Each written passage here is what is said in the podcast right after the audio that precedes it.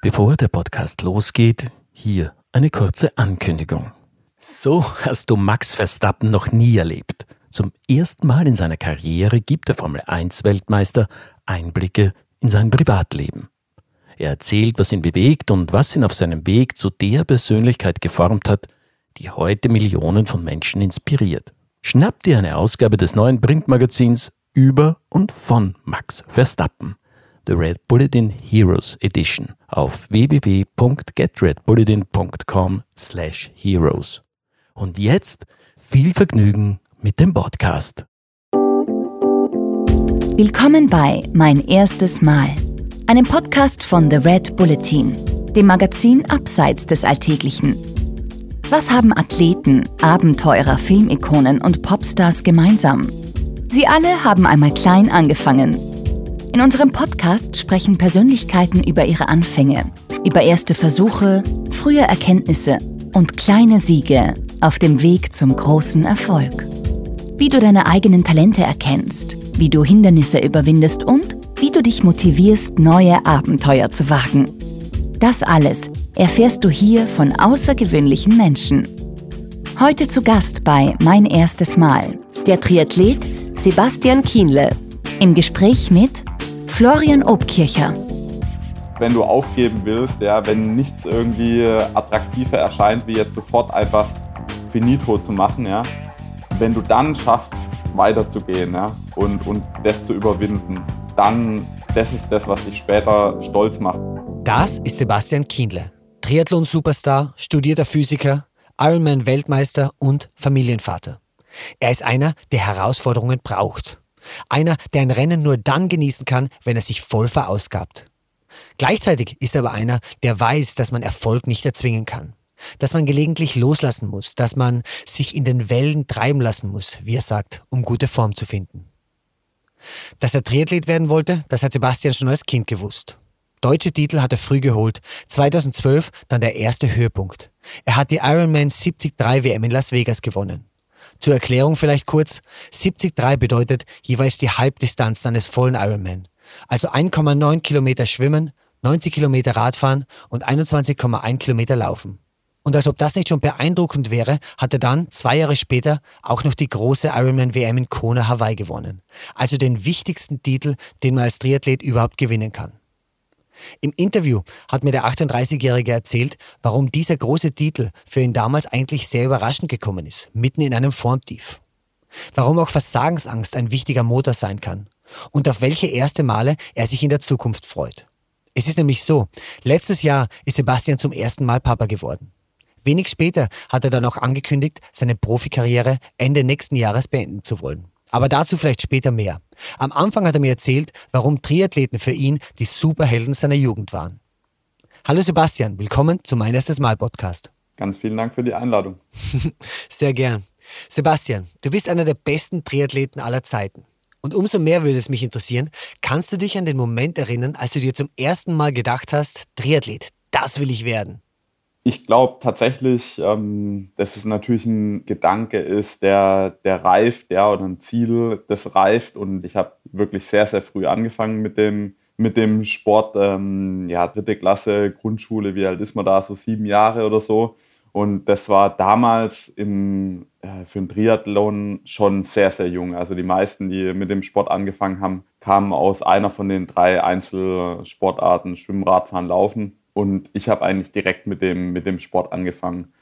Ja, und wie es dazu kam, also ich glaube, wir waren äh, beim im Urlaub bei meiner Oma und damals gab es halt noch keine äh, iPads, die man den Kindern in die Hand gedrückt hat, wenn sie irgendwie genervt haben. Und ja, mein Vater hat von einem Triathlon in der Zeitung gelesen und hat wahrscheinlich auch selber gedacht, ja, wir schauen uns das mal an und was er damit dann ausgelöst hat bei seinem Sohn. Ich glaube, dass er da selber nicht gedacht, auf jeden Fall. Wir waren da zum Zuschauen und ja, ich glaube, was mich da am meisten begeistert hat, war irgendwie, äh, für mich sahen die alle aus wie so, so Comic-Superheroes äh, irgendwie. Also halt schon so ein bisschen abgespaced mit den Neoprenanzügen und ähm, Scheibenrädern und ja, das hat auch so einen Hauch von elitärem Superheldentum für mich als Kind irgendwie ausgestrahlt und in dem Moment habe ich irgendwie gedacht, ja, das ist cool, das, das will ich irgendwie auch. Und es war nicht nur der, der Sport, sondern auch irgendwie so dieses Technische dahinter. Also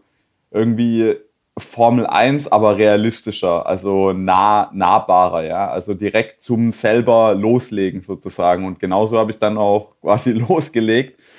Äh, mir war schnell klar, ähm, die Technik scheint wichtig zu sein. Geld hatten wir nicht viel, aber ich habe dann direkt angefangen, quasi mein mein Fahrrad zu optimieren. Und ja, genau, so ging das los. Und nicht allzu viel später, da gibt es auch noch ein historisches Dokument quasi, äh, die Schülerzeitung der vierten Klasse Grundschule Hohenklingen-Freudenstein.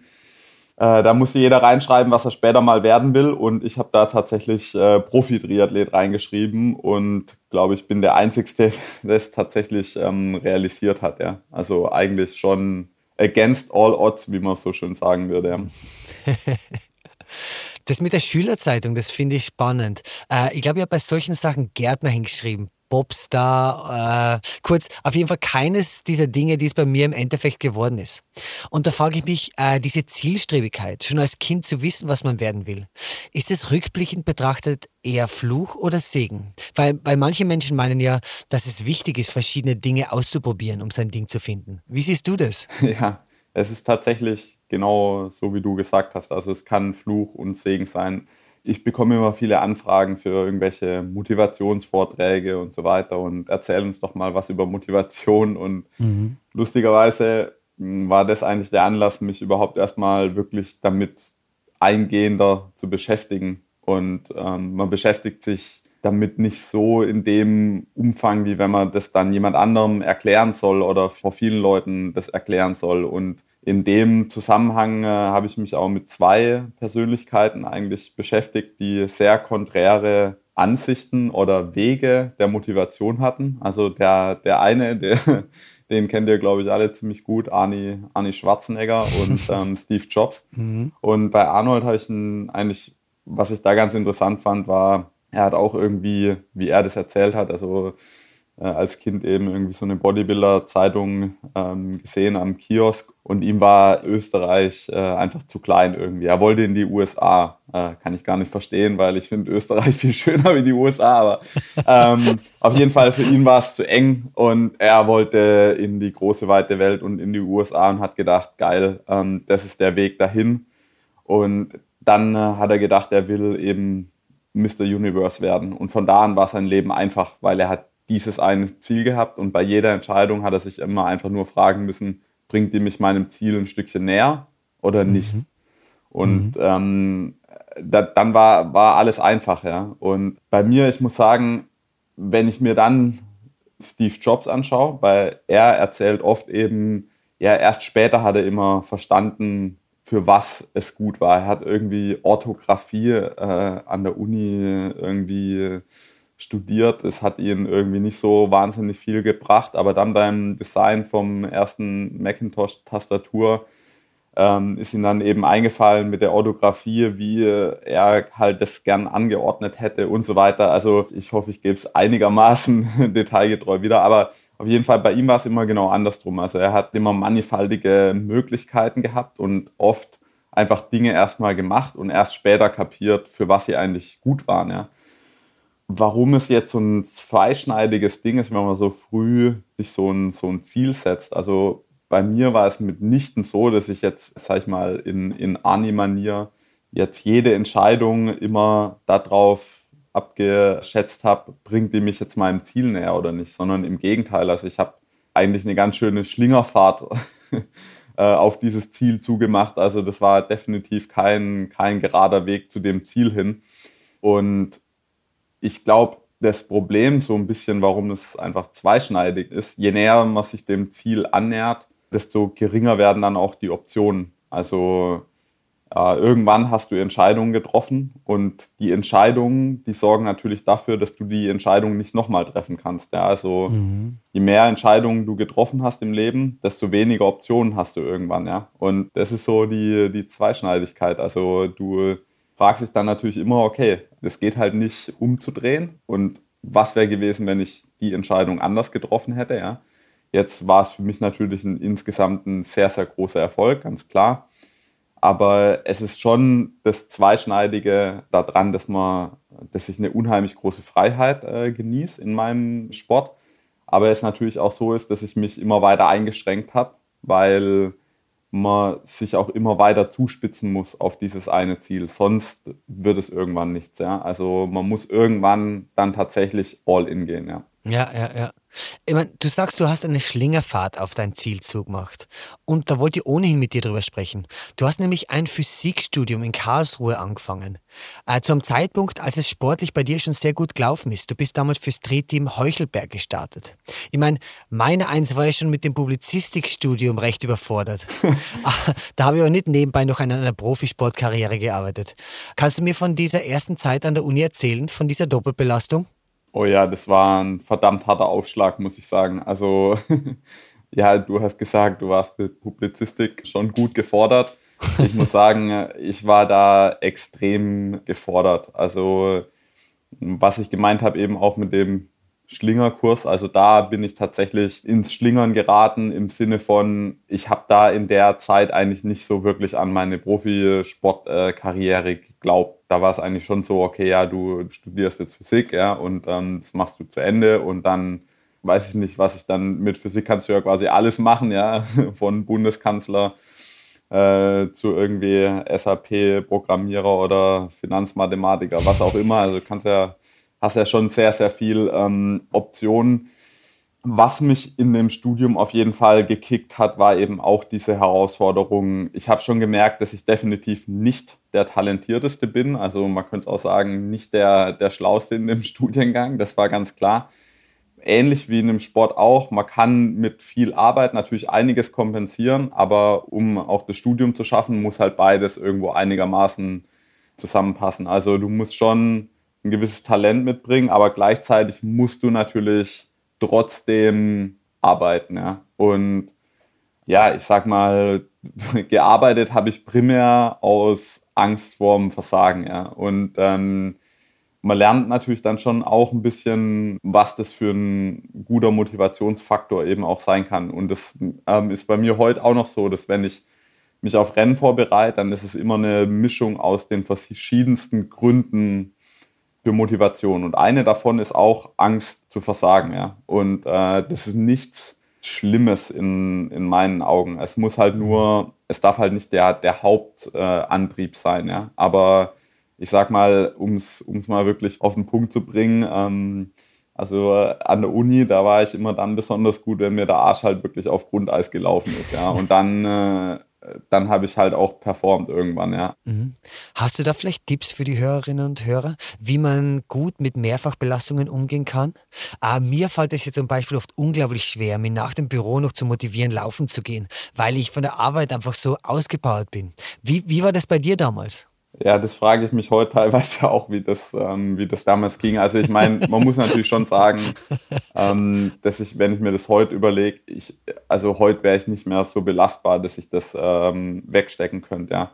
Ich hatte deswegen nur deswegen auch Freude oder äh, Freunde mit dabei, weil ich eben da, wie du, wie du schon angesprochen hast, ich bin da für Street Team Heuchelberg gestartet und mit drei von den Jungs habe ich zusammen in einer WG gewohnt ähm, und wir haben alle studiert und alle auch den Sport gemacht. Und ich glaube, das ist, wenn es jetzt darum geht, wie motiviert man sich für sowas, einer der wichtigsten Aspekte ist auf jeden Fall, umgib dich mit Gleichgesinnten, die ein ähnliches Ziel haben. Ja. Mhm. Sonst wird der Weg verdammt, verdammt hart und macht auch keinen Spaß. Also dementsprechend muss man ganz klar sagen, ich glaube, das Wichtigste ist einfach eine Gruppe zu haben, mit der man zusammen den Weg gehen kann. Also das, das hat, war für mich damals der, der wichtigste Aspekt in der Phase eigentlich, dass ich die drei, drei Jungs hatte und ja, ich da auch jeweils immer sehen konnte, was möglich ist. Also sowohl im Studium als auch im Sport waren das für mich irgendwo auch immer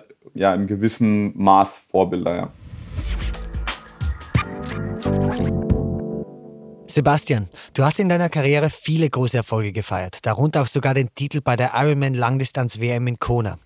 Aber davor würde mich jetzt noch interessieren, kannst du mir von deinem allerersten großen Triumph erzählen? Ja, lustigerweise werde ich ja heute immer noch als Ironman-Weltmeister oder ehemaliger äh, Langdistanz-Weltmeister angekündigt. Für mich persönlich war aber der wirklich erste große Sieg eigentlich die 73 WM in äh, Las Vegas. Und für mich persönlich auch eigentlich wichtiger und so in der Nachbetrachtung auch fast schöner wie der, wie der Sieg dann später in Kona. Ähm, das mag von außen dann vielleicht erstmal erstmal sonderbar erscheinen, weil natürlich medial die Langdistanz-WM schon nochmal eine ganz, einen ganz anderen Stellenwert hat.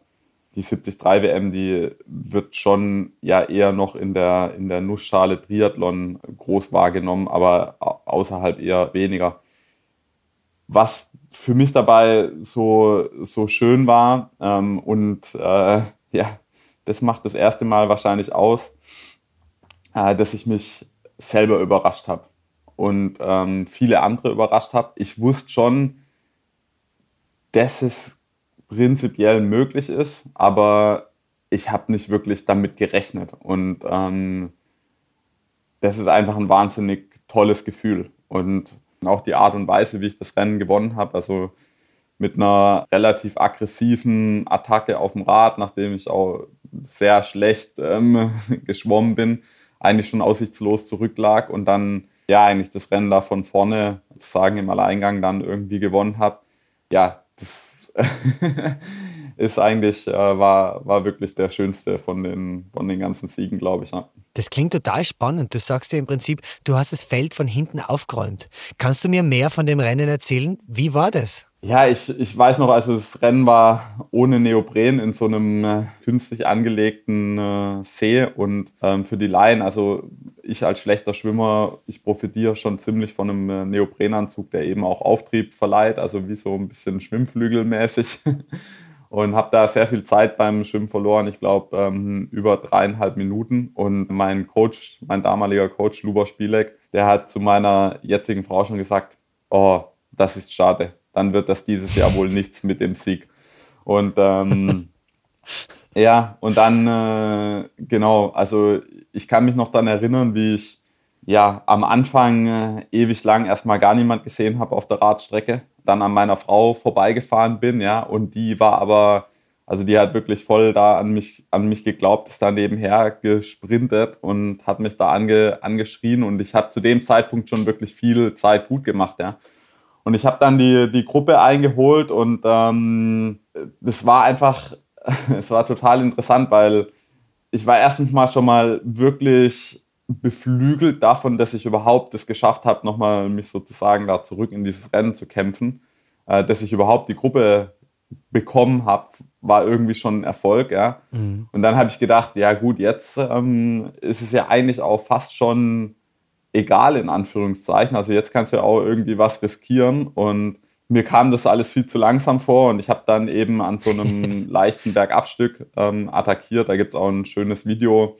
Ah, ich, ich kann mich daran erinnern, wie auf einmal das Adrenalin äh, wirklich durch mich durchgeflossen ist, weil ich habe genau gewusst, jetzt gibt es kein Zurück mehr. Also jetzt kannst du nicht mehr irgendwie den Gang wieder rausnehmen und ruhig machen. Ähm, und ist auch klar, dass du dich von so einer Attacke auch nicht mehr erholst. Also entweder das klappt jetzt mhm. ähm, oder das funktioniert halt nicht. Ja? Und ich glaube, äh, die anderen in der Gruppe, die hatten so eine Mischung aus irgendwie Überraschung. Ähm, die sind schon ein bisschen überrumpelt gewesen und dann wollte auch nicht äh, jeder gleich irgendwie äh, vorne arbeiten und ähm, ich glaube, ein bisschen unterschätzt haben sie mich natürlich auch. Ja, und dieses wahnsinnige Gefühl, dann in die, in die Wechselzone reinzufahren. Und ich meine, mir war natürlich klar, okay, das ist jetzt schon noch ein verdammt langer Weg dann äh, bis, bis ins Ziel.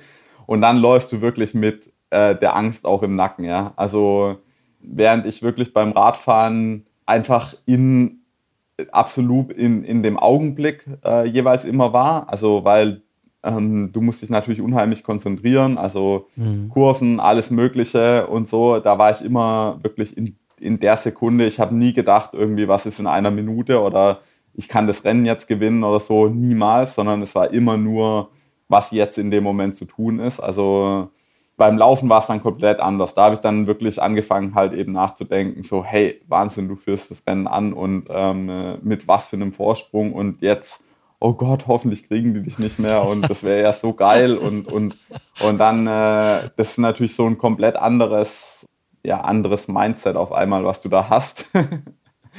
und äh, ja, die Ziellinie, das war einfach irgendwie, das baut sich dann halt so auf, auf den letzten ja. drei, vier Kilometern weißt du dann, okay, jetzt, also die können dich eigentlich nicht mehr holen. Ja. Und aber wirklich sicher bist du dir dann natürlich erst am Schluss und dann diese Erleichterung, also auch, dass der Schmerz dann in dem Moment nachlässt und ah, diese Überraschung, es war einfach eine wahnsinnige Explosion von Gefühlen dann, ja. Super, super. So wie du das gerade erzählt hast, Sebastian, da merkt man richtig, wie du da ohne Druck von außen und ohne zu große eigene Erwartungshaltung vielleicht sogar nach vorne gezogen bist. Und da würde mich interessieren, diese Unbeschwertheit vom Anfang, die kommt einem dann aber leider ein wenig abhanden, wenn man erfolgreich ist, oder? Absolut. Also wenn es immer heißt, es ist schwieriger oben zu bleiben, wie nach oben zu kommen, dann kann ich das äh, nur, nur unterschreiben, weil es einfach so ist, wenn du dann mal so ein Rennen gewonnen hast, dann wird es danach einfach eben schwierig, weil du hast Ansprüche, du kannst dich auch nicht mehr selber überraschen, ja. Also alles, was dann kommt, ist ja nur eine Bestätigung von dem, was du schon weißt, ja. Und du willst dich natürlich dann auch immer wieder bestätigen. Und der ganze Sport ist immer mhm. darauf ausgerichtet, noch ein bisschen besser zu werden, noch einen Schritt weiter zu gehen. Du lebst als Profisportler niemals irgendwie mit dem Ziel, dich nicht zu verschlechtern, sondern du hast immer das Ziel, noch ein bisschen besser, noch ein bisschen besser. Und ja. wenn du natürlich das Rennen gewonnen hast, ja, dann ist es halt schwierig. Ähm, ähm, genau, genau. Und, ähm, und dann kannst du halt in dem, in dem Moment kannst du, realisierst du dann halt, dass du eigentlich nur noch verlieren kannst, sozusagen, ja. Und das ist erstmal nichts wahnsinnig Positives. Also dann musst du von da an ein anderes ähm, Mindset irgendwo an den Tag legen, ja, und dich auch anders motivieren für die Rennen. Also ähm, ich habe dann tatsächlich auch gemerkt, dass es nicht mehr die gleiche Art ist, wie ich mich persönlich triggern kann, wie ich mich, wie ich persönlich das Beste aus mir rausholen kann, ja. Also ich habe viel mehr angefangen, dann wirklich in jeder Trainingseinheit immer nur an die nächste Trainingseinheit zu denken, ja, und ähm, niemals irgendwie so, was ist an dem, an dem Rennen oder so, sondern ich habe immer dann nicht mehr mich mit der Konkurrenz verglichen, sondern immer mich mit mir selber. Und, und das ist natürlich Verstehe. dann immer ein, ein angenehmeres Ziel erstmal. Also einfach dieses, was viele so platitüdenmäßig äh, auf jeder Pressekonferenz von sich geben. Ich will mein bestes Rennen machen und ich schaue nicht auf die anderen. Das ist natürlich einfach Unfug. Also es ist ganz klar so, dass es in dem Sport immer darum geht, äh, wie performst du in dem Konkurrenzumfeld, ja, und nicht, ähm, was ist deine persönliche Leistung. Da, da wird man sich selber verarschen, wenn das der Fall wäre, aber das hilft halt zumindest mal in dem täglichen Training, hilft es eben schon nicht zu schauen, okay, was wäre die Leistung jetzt in einem Rennen wert, sondern erstmal nur, habe ich mich verbessert, ja, ähm, wo kann ich mich weiter verbessern, was macht mir Spaß, was bringt mich voran, ähm, was was sind die Faktoren, an denen ich eben noch drehen kann, ja. Und ähm, das hilft dann, ja.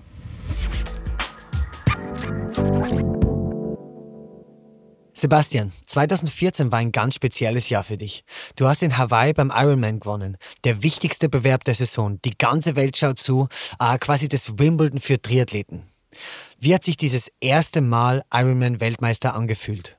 Ja, auch das ähm, war, war vor allen Dingen deswegen besonders, weil er, weil er auch eben unerwartet kam. Eigentlich könnte man jetzt sagen, wieso unerwartet? Ähm, ich hatte da zu dem Zeitpunkt schon zwei Weltmeistertitel über die Mitteldistanz. Ich habe in dem Jahr den Ironman Frankfurt und die Europameisterschaft gewonnen in 2014. Warum ist dann überraschend? Ja, überraschend äh, vor allen Dingen deswegen, weil eben die Mitteldistanz-WM, also die 73 WM, äh, die dann in Mont Tremblant stattgefunden hat, eben völlig in die Hose ging. Also ich weiß gar nicht, was hier am Schluss war, irgendwie 25. oder sowas. Also ganz, ganz abgeschlagen. Und ähm, ich bin wie in den Jahren davor direkt von der 73 WM, dann, wenn man schon äh, US Mainland ist, dann, dann direkt nach Hawaii weitergeflogen. Also das war immer so der, der passende Abstand. Äh, ich bin da sehr früh immer nach Hawaii angereist und so dann auch in dem Jahr. Und äh, ja, in dem Jahr war dann aber alles, alles anders. Also Man landet da auf diesem kleinen äh, Airport, die Flugzeugtür geht auf und man läuft quasi gegen eine Wand. Also aus der, aus der wohl klimatisierten äh, United-Maschine, die gefühlt immer auf ungefähr 15 Grad runtergekühlt wird, geht die Tür auf und es ist eigentlich abends und man hat direkt irgendwie 90 Prozent Luftfeuchtigkeit und die 28 Grad fühlen sich einfach an wie 40. Sonst bin ich immer ausgestiegen mit einem Lächeln ähm, im Gesicht, weil wie gesagt, die zwei Starts davor war ich, bin ich jeweils als amtierender 73-Weltmeister angereist, also mit einem absoluten Hoch. Und ähm, da kam mir einfach alles vor wie eine Last. Also ich hatte irgendwie das Gefühl, dass ich da jedes Mal wie gegen eine Wand ähm, anrenne. Ja? Und ähm, ja, also so wie es so eine Aufwärtsspirale eben gibt, in der man sich immer besser und stärker fühlt und eben immer mehr Selbstvertrauen hat, das gleiche gibt es halt auch in die andere Richtung. Und ich war eben mhm. auf der mhm. anderen Richtung unterwegs. Also wo ich die Treppe runtergelaufen bin, um mein, meine Koffer da abzuholen, hatte ich halt irgendwie gleich ein schlechtes Gefühl, ja. Und äh, das Gefühl sollte sich dann halt in den, in den nächsten Wochen dann absolut bestätigen. Also ich bin, ich habe dann äh, zwei, drei Wochen, vier Wochen vor dem Rennen habe ich dann massive Achillessehnenprobleme ähm, bekommen. Äh, ich habe dann auch fünf, sechs äh, Nächte tatsächlich vielleicht zwei Stunden oder so noch geschlafen nachts und habe mir irgendwie äh, um alles Mögliche Sorgen gemacht und ja, ich kann mich dann schon daran erinnern, dass ich eigentlich mit, dem, äh, mit meinem Coach ähm, dann schon angefangen habe, über das Folgejahr dann zu sprechen und was wir halt im Folgejahr irgendwie besser machen müssen. Und mhm. zwei Wochen vor dem Rennen war ich dann auch tatsächlich so weit, dass ich dann angefangen habe, äh, nach Flügen zurück nach Hause zu schauen, weil ich einfach gedacht habe, ja, also macht keinen Sinn, ja. Und äh, lustigerweise war es dann auch so, dass irgendwie mit diesem Gedanken, dass es eigentlich gar keinen Sinn mehr macht, war dann auch irgendwie so der, der Druck komplett weg. Also ich habe dann irgendwie, bin ich dann in die letzten drei oder zweieinhalb Wochen vor dem Rennen gegangen, eher so mit der Idee, ja, du machst das Rennen jetzt halt mal noch mit, weil es macht ja auch Sinn, da die Erfahrung zu sammeln und, und so weiter. Und dann habe ich auf einmal auch wieder besser geschlafen und innerhalb von zwei Wochen hat sich die Sache dann eigentlich quasi fast komplett gedreht. Also ich weiß dann, wo meine Frau angekommen ist. Das war so sechs, sieben Tage vorm Rennen. Da war meine Laune auf einmal komplett anders. Und auch meine Form war irgendwie komplett anders. Die war ja auch nie wirklich weg, in Anführungszeichen. Die hatte sich halt nur gut versteckt. Aber anstatt halt die Form die ganze Zeit zu suchen, muss man halt auch einfach manchmal warten, bis sie halt von selber hinter dem Stein wieder hervorkommt. Und ich habe halt einfach ähm, die Muße gehabt, halt zu warten Verstehe. und sie halt nicht mehr weiter zu suchen, sondern die Form halt kommen zu lassen. Ja, und dann kam die Form und ähm, wie ich auf der, auf der Abwärtsspirale war, äh, irgendwie drei Wochen vorher, vier Wochen vorher, war ich jetzt auf einer Aufwärtsspirale, aber die Aufwärtsspirale, die hat sich so schnell gedreht, dass mir fast schwindlig geworden ist. Also wo ich dann am Renntag irgendwie am, an dem Pier war, ähm, kann ich mich noch daran erinnern, wie ich da irgendwie vor dem Rennstart einfach mich nur so auf dem Rücken habe treiben lassen und nach oben geschaut habe und irgendwie gedacht habe, hast ah, schon geil, dass du ein Leben hast, wo, mhm. wo dich so kickt, ähm, wo so viele Hochs und Tiefs äh, drin sind, ja, dass jeder Tag äh, irgendwie eine Herausforderung darstellt, wie auch immer. Auf jeden Fall habe ich gedacht, so, egal wie es ausgeht, das ist auf jeden Fall das, was du machen willst, ja. Und ja, dann ging es gut aus. Aber was hat diese Drehung in der Spirale verursacht? Kannst du das im Rückblick festmachen? Ja nichts, was ich aktiv gemanagt habe, um es mal ganz mhm. klar so zu sagen. Also ich glaube, in dem Fall war es vielleicht auch genau das, dass ich irgendwann nicht mehr probiert habe, irgendwas aktiv zu beeinflussen, sondern einfach, ja, ähm, go with the flow. Ich habe einfach, ich sag mal, den, den wirklichen hawaiianischen Spirit ähm, da irgendwie äh, übernehmen lassen und einfach nicht mehr probiert, äh, zu steuern, sondern einfach die Wellen mich treiben lassen, mehr oder weniger. Und dann ähm, ja, kam irgendwann wieder Land in Sicht. Also ich glaube, das ist auch so ein Ding, was, was halt manchmal ganz schwierig ist, vor allen Dingen halt in dem, in dem Sport. Ähm, man probiert alles in irgendeiner Form ins Positive mhm. äh, zu, zu zwingen. Und manchmal ähm, macht man damit aber die Sache nicht besser, sondern manchmal ist es einfach so, man muss sich einfach vielleicht auch mal treiben lassen und ähm, dann wird es irgendwie gut. sehr gut, sehr gut. Eine Sache, die ich dich noch fragen wollte, gerade was diese Langdistanzen angeht. Äh, wenn ich jetzt sportel, äh, vor allem wenn ich versuche, mich noch härter zu pushen, dann, dann kommt irgendwann so ein dunkler Moment, wo ich mir denke, ich kann nicht mehr, wo es einfach pure Qual ist. Und da wollte ich wissen, passiert dir das als Profi auch noch? Und wenn ja, wie ziehst du dich aus so einem Loch wieder heraus? Hast du da Tipps? Also für mich ist ganz klar so, dass eigentlich alles, das ganze Training, das ganze Rennen nur die Vorbereitung ist auf genau den Moment. Also wenn du ein, Rennen hast, wo dieser Moment gar nicht da ist, ja, dann muss ich sagen, befriedigt mich das Rennen fast gar nicht. Verstehe. Also es ist erst wirklich dann zu 100 Prozent echt und lohnenswert, wenn genau dieser Moment kommt, wo du dich selber hast, ja, dafür, dass du dich für dieses Rennen angemeldet hast, ja. Ähm, wenn, du, wenn du aufgeben willst, ja, wenn, wenn nichts irgendwie attraktiver erscheint, wie jetzt sofort einfach finito zu machen, ja, wenn du dann schaffst, weiterzugehen, ja, und, und das zu überwinden, dann, das ist das, was dich später stolz macht, das, was dich erhebt Verstehen. über über alles, ja, ähm, auch über, über, über Platzierungen übrigens, ja. Also mhm. klar hast du dann Ziele und ähm, willst irgendwie ein Ergebnis und bist dann vielleicht auch enttäuscht, wenn es nicht klappt. Aber trotzdem ist dieses Gefühl da, es geschafft zu haben, ja, und diese Erleichterung und, und alles. Aber die hast du halt wirklich nur dann, wenn du diesen dunklen Moment, will ich es mal nennen. Ich, mhm. Für mich ist es gar kein dunkler Moment, weil das ist eigentlich sag ich mal, die Challenge bei der ganzen Sache. Wenn der, wenn du den überwindest, ja, das ist die wirklich die, die Krönung von der ganzen Sache. Und ich muss sagen, wenn du den Moment nicht hast, dann gibt es zwei Optionen. Erstens, du hast nicht schnell genug gemacht oder es war nicht lang genug oder es hat, war beides nicht, ähm, nicht lang genug und nicht schnell genug. Also ich denke, das ist ja genau das, worum es geht bei, diesem, bei mhm. dieser ganzen Sache, ist eben sich genau diesem, diesem Moment und dieser Challenge irgendwo zu, zu stellen. Und das kann übrigens auch in ganz unterschiedlicher Form kommen und auch zu unterschiedlichen Zeiten in dem Rennen. Also manchmal kann es ja sein, man schwimmt los und man wird relativ schnell direkt vor diesem Moment gestellt. Ähm, bei mir ist es schon häufiger so, dass ich nach 400 Meter Schwimmen eigentlich meinen ganzen Lebensentwurf äh, irgendwie in Frage stelle. Okay. Das muss nicht immer bei Kilometer 32 beim Laufen sein oder 28 beim Laufen, wo der Moment kommt. Also das muss man, dem muss man sich auch klar sein, weil manche Leute denken dann ja, oh Gott, wenn das jetzt schon so ist, wie soll das dann in drei Stunden sein oder so. Also das Rennen hat immer seine Höhen und Tiefen und dieser Moment, der, das ist auch nicht so, dass der, dass der nur einmal auftaucht. Also es kann durchaus sein, dass man eben mal zwei, drei ähm, von den Momenten im Rennen hat, aber wie gesagt, also das ist eigentlich das Schöne bei, bei einer Triathlon-Langdistanz, dass es eben viele Hochs und Tiefs gibt und auch mental viele Hochs und Tiefs. Und ja, wenn man die überwunden hat, ist es einfach äh, wunderschön. Spannend.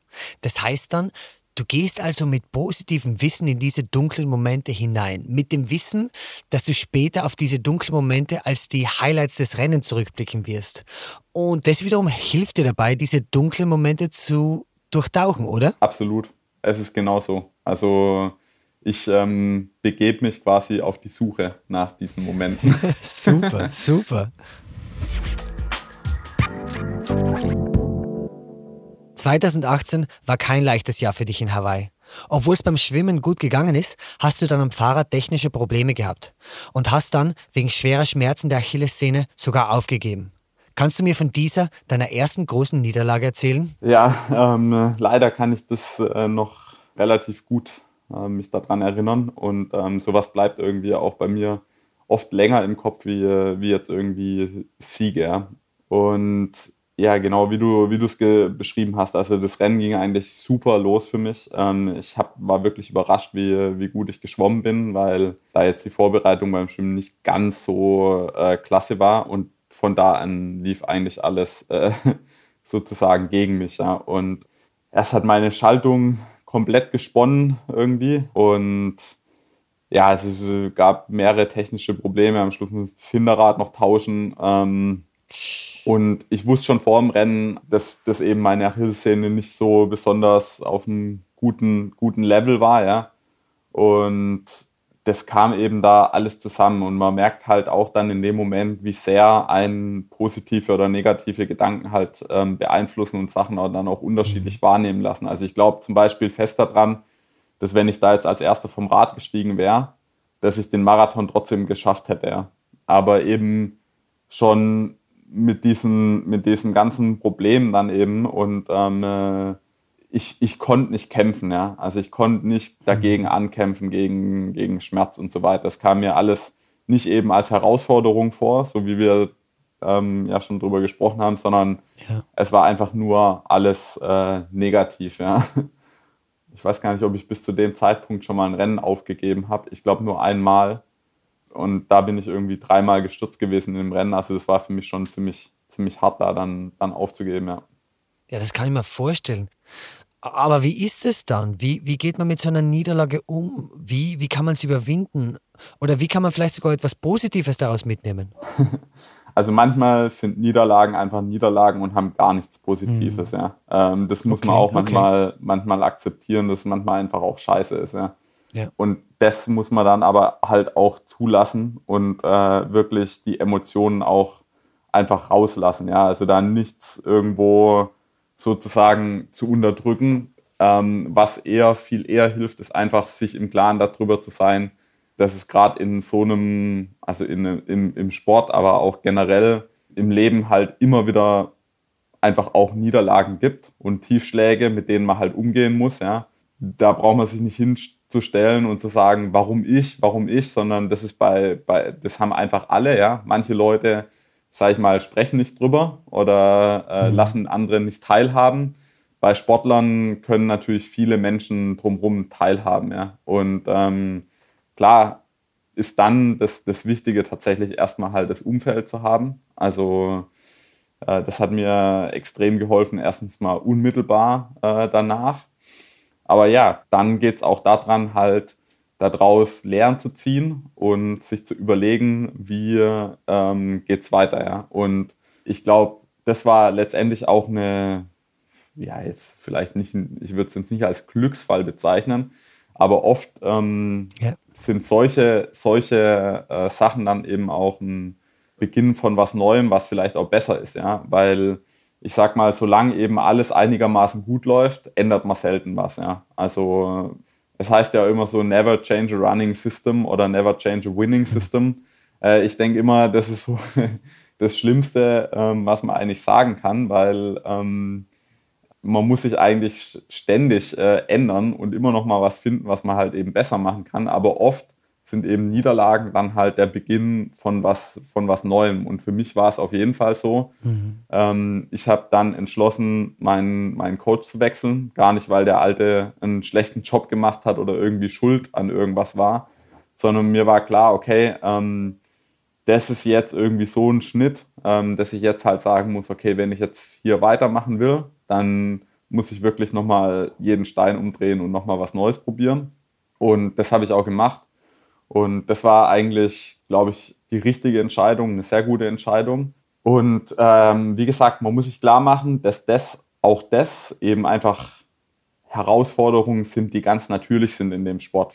Wenn ich es schaffe, besser damit umzugehen wie andere Athleten und besser mit so einer Verletzung umzugehen und, und stärker daraus äh, wieder hervorzugehen, dann habe ich einen Vorteil. Wenn, wenn ich den Kopf in den Sand stecke und halt irgendwie mich selbst bemitleid und, und dann nichts draus Gutes hervorgeht, dann, dann habe ich nichts gewonnen. Also man muss das als Teil von dem Wettbewerb akzeptieren und sich klar machen, dass es jeden in der einen oder anderen Form eben äh, irgendwann trifft. Ja. Manche sind vielleicht weniger anfällig, andere mehr. Mhm.